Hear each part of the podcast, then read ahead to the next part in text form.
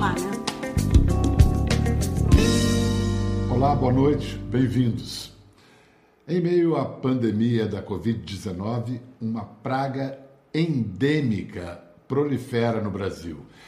Endemia é quando uma epidemia se torna permanente, quando a doença passa a fazer parte da vida, do dia a dia das pessoas.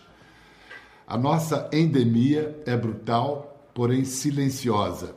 O número de vítimas e casos subnotificados nos destacam entre os países mais afetados em todo o mundo. No ano passado, a violência contra a mulher foi contabilizada em 22 milhões de mulheres que sofreram assédio e 1 milhão e 600 mil que foram espancadas no Brasil.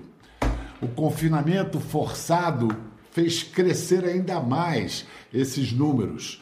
Vítimas e agressores compartilham o mesmo lar, vivem sob o mesmo teto. Portanto, só para ter a ideia de um estado, em São Paulo, o aumento dos casos de violência doméstica passou de 44%. Nossa convidada de hoje sofreu abuso sexual na adolescência, agressão física já adulta, aos 54 anos de idade. Ela, de símbolo sexual, passou a ser símbolo da luta contra a violência doméstica ao denunciar um ex-companheiro que a espancou brutalmente. Hoje nós recebemos com muito orgulho e acolhemos Luísa Brunet. Olá, Oi, minha Pedro. linda. Nossa, eu falei que eu estou tão nervosa. Eu estou muito emocionada Ah. de falar com você, sabia? Fala para Maria Prata aí que é amor antigo. como, todas, como todas as brasileiras. Como é que você está lidando com essa quarentena? Já, vai- já vamos para 100 dias né, de isolamento. Você está cumprindo direitinho, disciplinadamente? Super, super. Eu estava em São Paulo, na- no apartamento do meu filho, com meu filho. Fiquei um pouco preocupada, porque é, assim, os meninos não acreditam muito nessa questão de ficar. Ah, amanhã eu não vou ficar o tempo inteiro em casa, mas ele acabou ficando é, muito tranquilo. E eu voltei para casa, para o Rio, que eu moro no Rio, e eu estou cumprindo sim, 100% essa, esse isolamento. E foi bom porque eu consegui fazer uma, uma revisitação na minha história. É, comecei a arrumar muitos arquivos né, da minha própria história, desde 1979, da, da minha primeira foto. Comecei a ler, reler, reler entrevistas que eu fiz ao longo dessa jornada toda. E foi muito interessante, assim, poder reavaliar. Então, para mim, foi muito bom, porque eu não me senti sozinha. Eu fiquei comigo mesma, me lendo, fazendo pesquisa sobre o tema que, que a gente vai falar, que é violência, né, de todas as formas, e revendo a minha história. Você virou uma referência nesse assunto. É muito bacana como você fez do seu amargo limão uma limonada muito bacana, né? E então assim, você pode estar mais, você certamente está mais informado que a gente. Você pode nos dizer, já se sabe com alguma certeza, próximo disso, como é que a pandemia afetou o quadro de agressões domésticas, porque a maioria das agressões ocorre dentro do casamento. E fico pensando, com todo mundo confinado dentro do, do, do lar, para usar essa palavra, o que, que aconteceu, você sabe? Então, é, eu, te- eu gosto muito de estar de tá, é, antenada com o Instituto Patrícia Gal- Galvão, que é um instituto super importante. É, ele trabalha geralmente com, instituto, outros institutos. E, e eu estava vendo que, que a, por exemplo, a importunação sexual, é, o Boletim de Ocorrência em São Paulo, entre janeiro e abril desse ano, é, subiu 28% né, de, boletim de, de, boletim de ocorrência. O feminicídio, o levantamento da violência doméstica durante a pandemia foi de 195 assassinatos no Brasil. Durante a pandemia, Exatamente, exatamente. É muita coisa, né? E a violência doméstica, no, no, no, no número 180, é, subiu 14% nos, nos, nos primeiros meses de 2020. Muito mais, muito, bastante, é considerável 14%, né? É, no, mês de, no mês de abril teve um aumento de 37,6%. É muita coisa. É muita coisa. E, e deixa eu entender, porque como as pessoas não estão saindo de casa, está dá dando para verificar que tem ido menos gente, menos mulheres vão às delegacias, mas mais mulheres recorrem ao 190? Exatamente. Exatamente, Bial. Então, o, o, essa aplicação do, dos canais que elas têm a oportunidade de fazer, eu quero ligar no 180, que é a, a, a Delegacia de atendimento, atendimento à Mulher, Central de Atendimento à Mulher, que é o 180, o 190, a Polícia Militar, e agora o 100 para os Direitos Humanos e o boletim de ocorrência feito online, ela não precisa sair de casa, e ela pode, inclusive, obter a medida protetiva, que é muito importante. Né? Essa Lei Maria da Penha, ela veio para dar para gente um respiro, mas precisa mais, né? porque mesmo é, com todos esses aparatos né, de, de que, que ajuda as mulheres no Brasil inteiro. Eu, por exemplo, Bial, as minhas redes sociais eu uso basicamente agora para falar desse assunto. De vez em quando coloco uma foto minha bonita, vou colocar logicamente a nossa entrevista com orgulho enorme. É, não, então, assim, no meu, no meu, eu tenho assim vários é, é, grupos de WhatsApp que pedem, me pedem ajuda de alguém que está em sofrimento. E aí no Brasil e fora do Brasil. Ontem, por exemplo, eu pedi um, um, pedido de ajuda de Portugal, de uma brasileira casada com um português, sofrendo violência doméstica violenta. É, veio uma da Bahia, de uma moça que, que levou duas pauladas na cabeça, fez, abriu a cabeça, é, quebrou o braço, enfim, escoriações pelo corpo. O filho de 11 anos de idade está extremamente é, fragilizado. Me pediu ajuda. Aí eu reconecto, como é na Bahia, como promotora de justiça da Bahia e peço ajuda, pelo amor de Deus. O que você precisar, eu vou fazer. Então eu fico me oferecendo para se precisar, porque eu quero que ela faça alguma coisa, entendeu? Então eu reconecto essas mulheres, tanto no Brasil quanto no mundo, através das redes sociais, que é o, o, o Instagram, no, no direct e nos grupos de, de, de WhatsApp que eu tenho também. Então, as suas redes sociais já viraram um centro de atendimento informal e muito eficaz, porque você tem um poder de gravidade que muitas vezes a, as instituições não têm. Mas, assim, para gente eu, as pessoas que ficam sabendo dessas notícias, como é que a gente pode ajudar as mulheres que estão que, que sofrem agressão e permanecem confinadas com seus agressores. Como que a gente pode ajudar?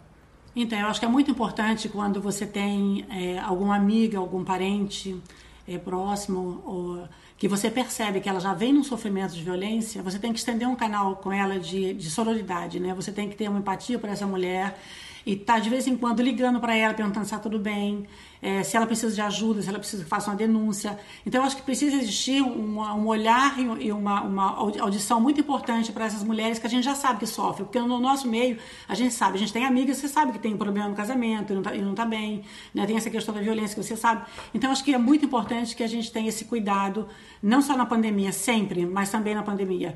E se você perceber que está acontecendo alguma coisa extraordinária fora do normal, é, você pode fazer uma denúncia no 80, anonimamente ou não, no 190 ou no 100. Então é muito importante que a sociedade tenha essa consciência, Biel, de que o problema da violência doméstica ela atinge a família, mas ela atinge a sociedade também, né? na, na questão da é, saúde, da economia. Você tem algo que é muito é, valioso nesse caso, que não é só o conhecimento dos livros, você tem a sua vivência, né? O que a gente vive na pele é, é um tipo de conhecimento que supera qualquer outro. Você ainda criança conheceu a violência doméstica testemunhando a relação entre seus pais. O que era? Como se dava essa relação? Eles se casaram super jovens e foram morar no interior do Mato Grosso do Sul é, na roça. Meu pai era lavrador, a minha mãe era dona de casa. E quando e minha mãe teve todos os filhos, começou com 19 anos, então com 30 e poucos anos ela tinha tido seis filhos de parteira. E quando começou o ano letivo, a gente foi morar numa cidade muito pequena, próxima, um vilarejo chamado Itaporã. E quando chegamos lá, o meu pai teve dificuldades de arranjar emprego e ele começou a beber regularmente. E com, essa, e com isso veio a violência contra minha mãe. E a violência se dava de uma forma muito agressiva, porque ele, ele era extremamente amoroso, um pai maravilhoso, tenho excelentes lembranças do meu pai, mas ele era extremamente ciumento e quando ele bebia potencializava essa, essa, essa agressão. Então, muitas vezes, Bial, ele usava, ele usava arma, né? E ele apontava a arma para minha mãe e dizia que ia matar ela. Os filhos ficavam todos gritando, aquele pânico. A gente morava em casa de madeira. Ele atirava na parede, bem do lado dela. É, ele matava animais de estimação com tiro. E, e, eu fui me dando conta, quer dizer, na época é, era uma coisa horrorosa, mas no dia seguinte ele era amoroso e a gente fingia que nada tinha acontecido no dia anterior. A minha mãe, principalmente, ela, ela abafava isso de, de fazendo um almoço gostoso, ela, ela tinha preocupação com a gente, mas era intuitivo, porque não se falava sobre violência doméstica naquela época, não existia essa nomenclatura. Ou a mulher, era, ela era obrigada a se submeter a todos os caprichos dos homens, inclusive a agressão física. E os vizinhos não se metiam porque, ah, é assim mesmo, amanhã vai estar melhor, é seu marido, tem que aguentar, né?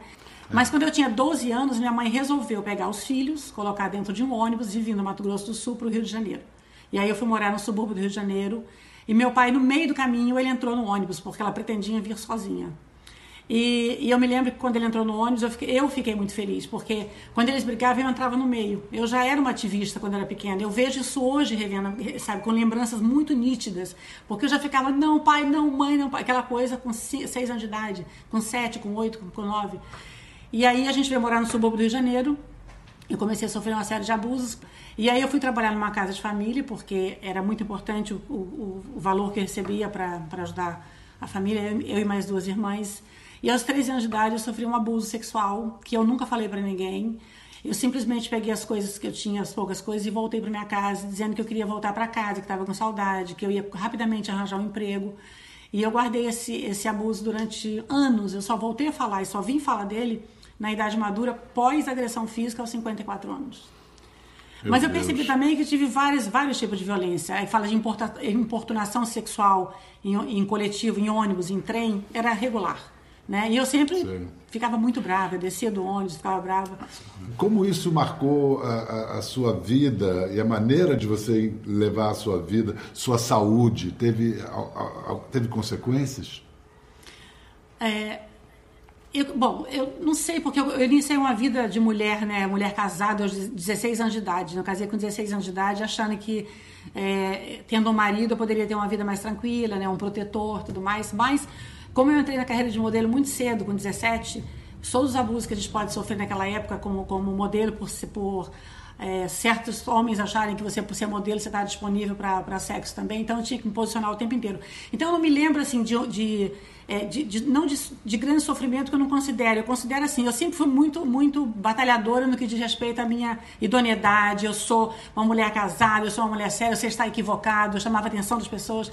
E às vezes eu saía, ia embora, nem trabalhava. Então, assim, eu vi que, na verdade, foi uma luta contínua de me colocar como mulher, né? Como mulher é, autônoma, né? Eu não preciso de certas coisas, tá, sabe? É o mal entendido. Então, ter que me recolocar o tempo inteiro é muito chato. Então, quando vem esses movimentos agora, Me Too, que as pessoas podem falar abertamente sobre abuso sexual no trabalho, eu acho maravilhoso, porque constantemente eu e muitas mulheres foram e são abusadas no trabalho, não só é, dentro de casa. E eu acho que a gente tem que falar mesmo porque ninguém merece. Ninguém merece esse tipo de tratamento, de julgamento ou de ser é, abusado dessa forma. E era uma coisa do dia a dia no meio da moda como modelo que hoje seria escandaloso. Você lembra? Tem algum exemplo? Ah, eu acho que, que por exemplo, as, eu fazia muita campanha, a própria campanha que eu fazia para Dijon. Eu era uma mulher é, com seios de fora e um homem em cima de mim como se fosse o meu dono praticamente colocando o pé em cima da, das minhas costas. Então é uma atitude tão machista, é tão impossível, tão irreal de acontecer hoje que seria um absurdo, por exemplo.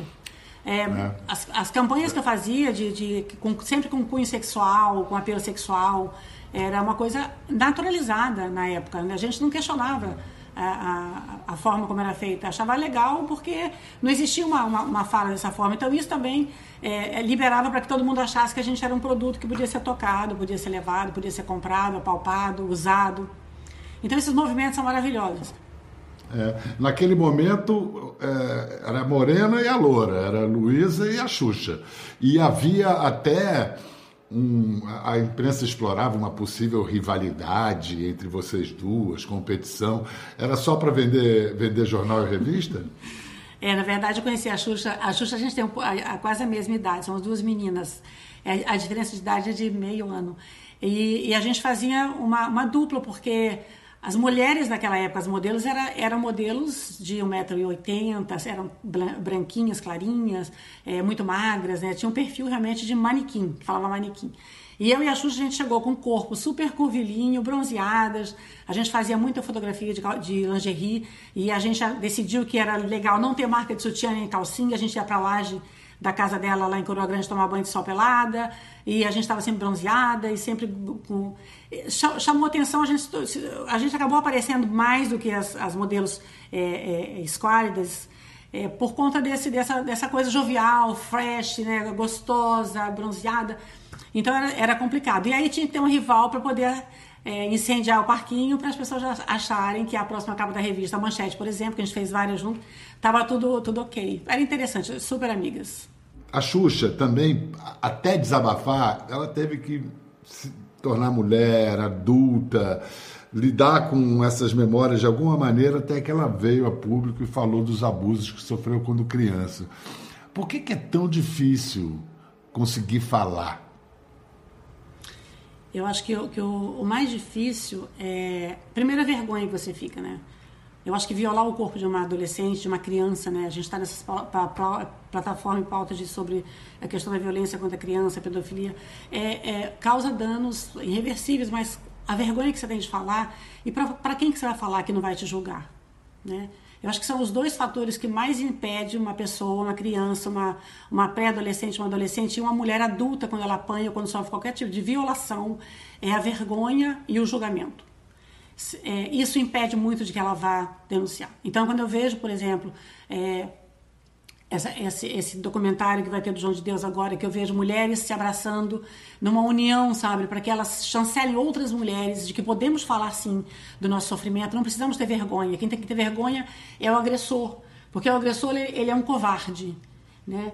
Ele é, ele é um, um, homem que deveria ser exposto. Se a gente colocasse a fotografia de todos os agressores expostos, não haveria espaço, né, para colocar, porque são muitos né? que elas entendam que essa vergonha que a gente sentia no passado não precisa sentir mais. E que os julgamentos que, que, que virão a gente não leva em consideração. Por isso eu passei tanto tempo é, não falando sobre isso.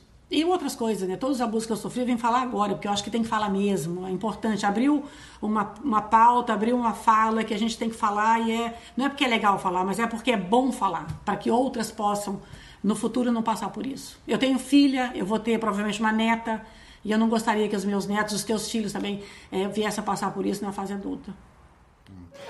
A gente percebeu esse efeito que quando uma mulher arruma uma maneira de ter a coragem de vir a, e, e a, a, abrir a voz, aí vem mais uma voz, mais uma voz. A gente, no final de 2018, a gente fez aquele programa que, que expôs o João de Deus, que deu espaço para as mulheres falarem. A equipe do Conversa com Bial produziu e dirigiu a série documental Em Nome de Deus, que já está disponível no Globoplay. O primeiro episódio foi exibido esta noite na TV Globo e agora toda a série, seis episódios, estão disponíveis na plataforma Globoplay. Agora vamos ouvir a Xuxa, um depoimento poderoso que ela dá no documentário Em Nome de Deus, transmitindo uma mensagem para as mulheres vítimas de abuso. Eu gostaria só de dizer que essas pessoas não estão sozinhas. Isso eu acho que é o mais importante, elas não estão sozinhas. E que por mais duro que pareça, por mais difícil que pareça, elas têm que falar. Nem que seja para o seu amigo, para sua amiga, para o seu pastor, para o seu pro padre, pro... tem que falar. Porque quanto mais a gente se ouve, quanto mais a gente bota para fora, não é que melhore, mas é que a, você fica um pouco mais forte. Quanto mais eu puder falar, mesmo algumas pessoas não, não acreditando, não querendo ouvir, eu vou fazer, entendeu? Eu vou fazer porque eu acho que eu preciso dessa força e preciso que alguém receba essa força também. Então a gente precisa disso para se fortalecer e, é como se fosse quase que uma corrente, sabe? Que uma vai encaixando na outra. Essa tribo precisa se unir, sabe? Essa tribo precisa saber que ela, que ela existe. Essa tribo precisa saber que ela que ela não pode ser quebrada, nem arrebentada, nem sufocada, nem calada. Parece até que ela estava ouvindo você falar. Vocês duas meio que um discurso complementou o da outra. Mas você vê que ela está visivelmente é, abatida, porque quando você vai buscar ajuda de um, de um de uma pessoa que você confia né, na parte espiritual, seja qual seja qual seja a facção, vamos dizer assim, né, de, de entidade, né, é, e você sofre essa decepção, é constrangedor, porque você vai com, acreditando piamente que, você, que ele vai te ajudar, que ele vai te dar uma luz, é, que ele vai te curar, e, e, ao contrário, ele te destrói, ele te machuca, ele te fere. Então, assim, você conheceu? Não, eu Você não conheci. Conheceu? Eu nunca tive interesse em, é, em ir lá, apesar de ter sido convidada algumas vezes, porque eu, te, eu tenho uma doença de pele que chama vitiligo, sabe, Pedro? Apareceu quando eu, tinha, quando eu era menina. Eu acho, inclusive, que essa doença apareceu por conta também dos, do, do, das violências que eu assisti, porque a minha imunidade é baixa e eu acho que tudo isso reflete também em algum lugar no corpo, né? Então, eu acho que isso foi... Então, alguém me sugeriu de ir lá e tal, e eu acabei é, não indo. Hoje em dia eu falo graças a Deus, porque... É, eu acho que eu não Você já tinha, tinha ouvido falar alguma coisa a respeito dele? Porque o que a gente sabe é que tinha rumores, mas ninguém ousava é, abrir, abrir o jogo. Não, eu nunca tinha ouvido falar, mas logo depois que apareceu a, denúncia, uma amiga muito próxima minha foi justamente lá para buscar é, conforto e ele, e ele é, a, também a, a machucou. Então, eu fiquei, nossa, mas será possível que isso possa acontecer? Mas quando você vê aquela coisa, quando tem alguém muito próximo de você que te conta uma história, você fala, realmente, esse cara foi longe demais, né?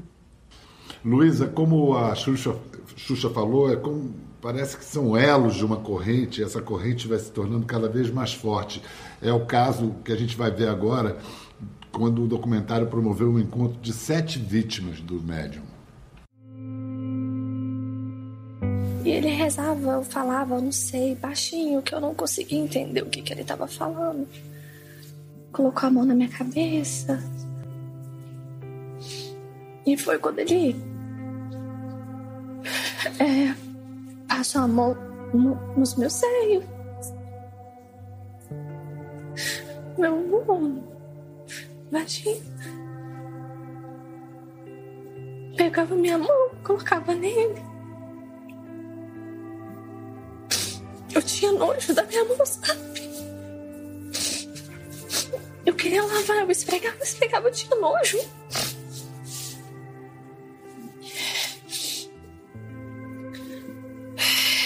Quando acabou, ele falou que eu tinha que tomar uns remédios, a água. E meu pai saiu dessa. Filha, eu tô sentindo que você vai ser curada.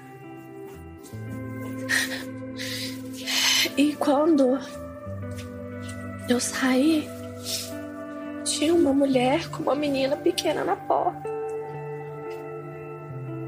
E eu tentei falar para não entrar e eu não consegui.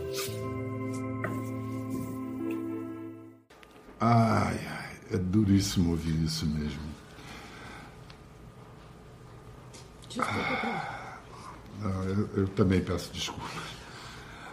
Luísa, e o, o o caso da Camila, essa advogada que contou essa história, é particularmente cruel porque ela denunciou, o caso dela foi para a justiça, a juíza reconheceu que o abuso tinha ocorrido e mesmo assim absolveu o, o criminoso.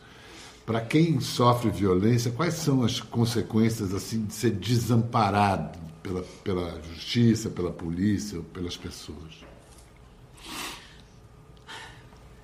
É terrível, Pedro, porque quando você vê um depoimento tão verdadeiro que nem esse, né, e você vai e você se encoraja e buscar justiça, seja onde for, seja na, uma, uma, denúncia na delegacia, com uma promotora de justiça, né, no Ministério Público, e, e você se depara com uma pessoa que não reconhece esse essa denúncia importante que você está fazendo e absolve o agressor, é, é andar para trás.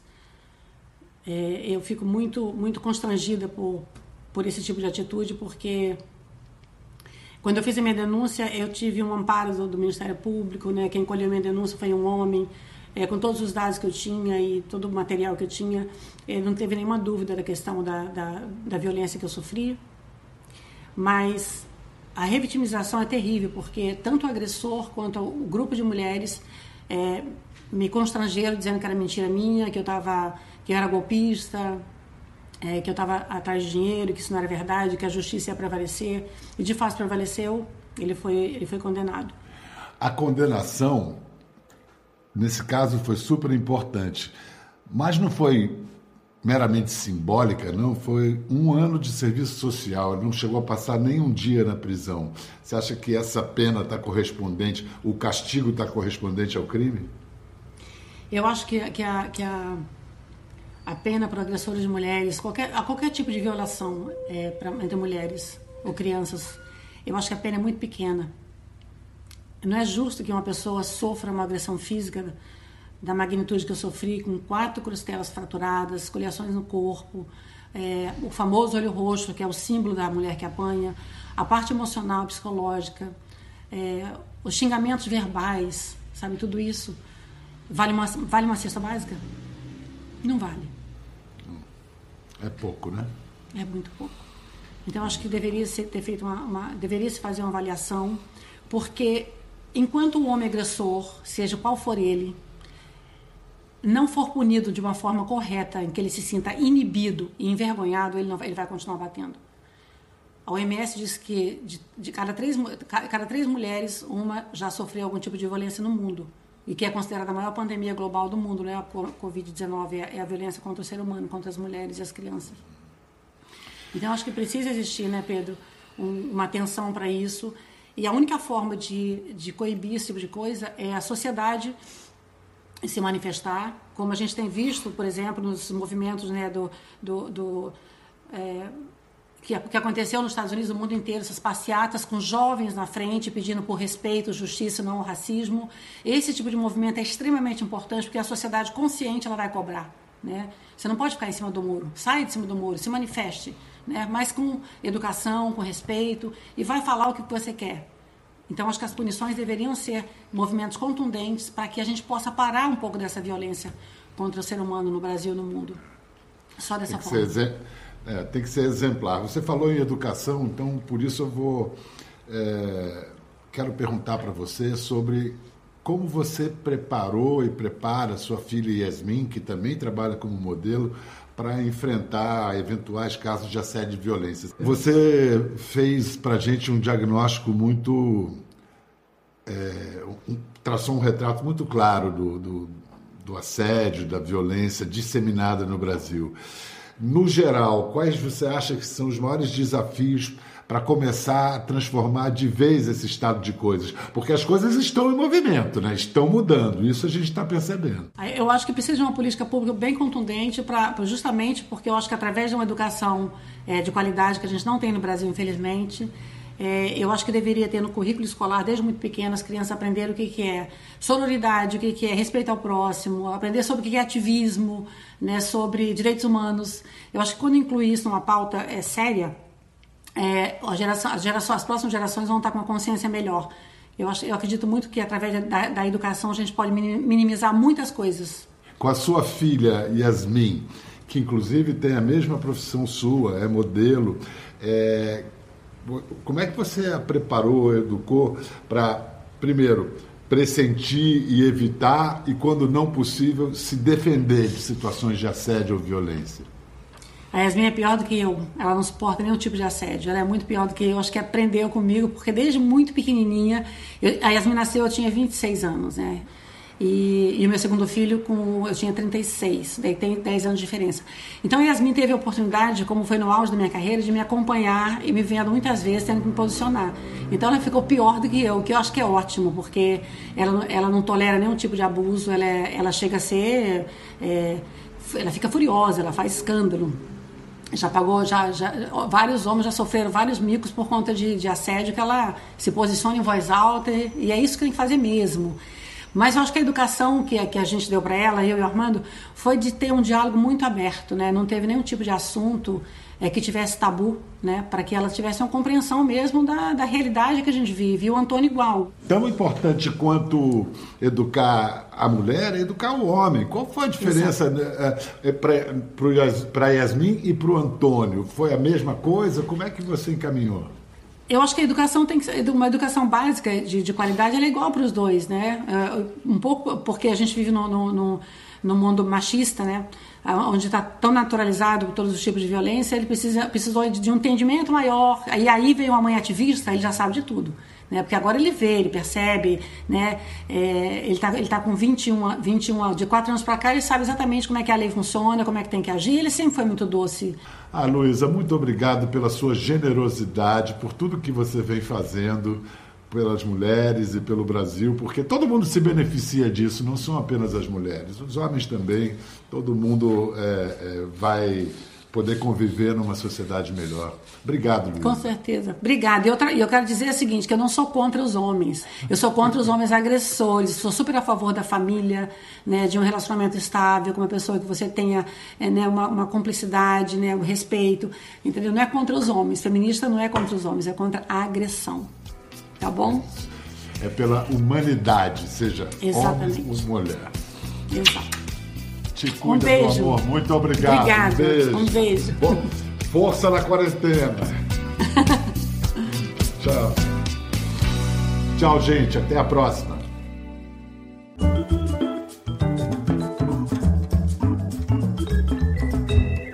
Quer ver mais? Entre no Globoplay. Até a próxima.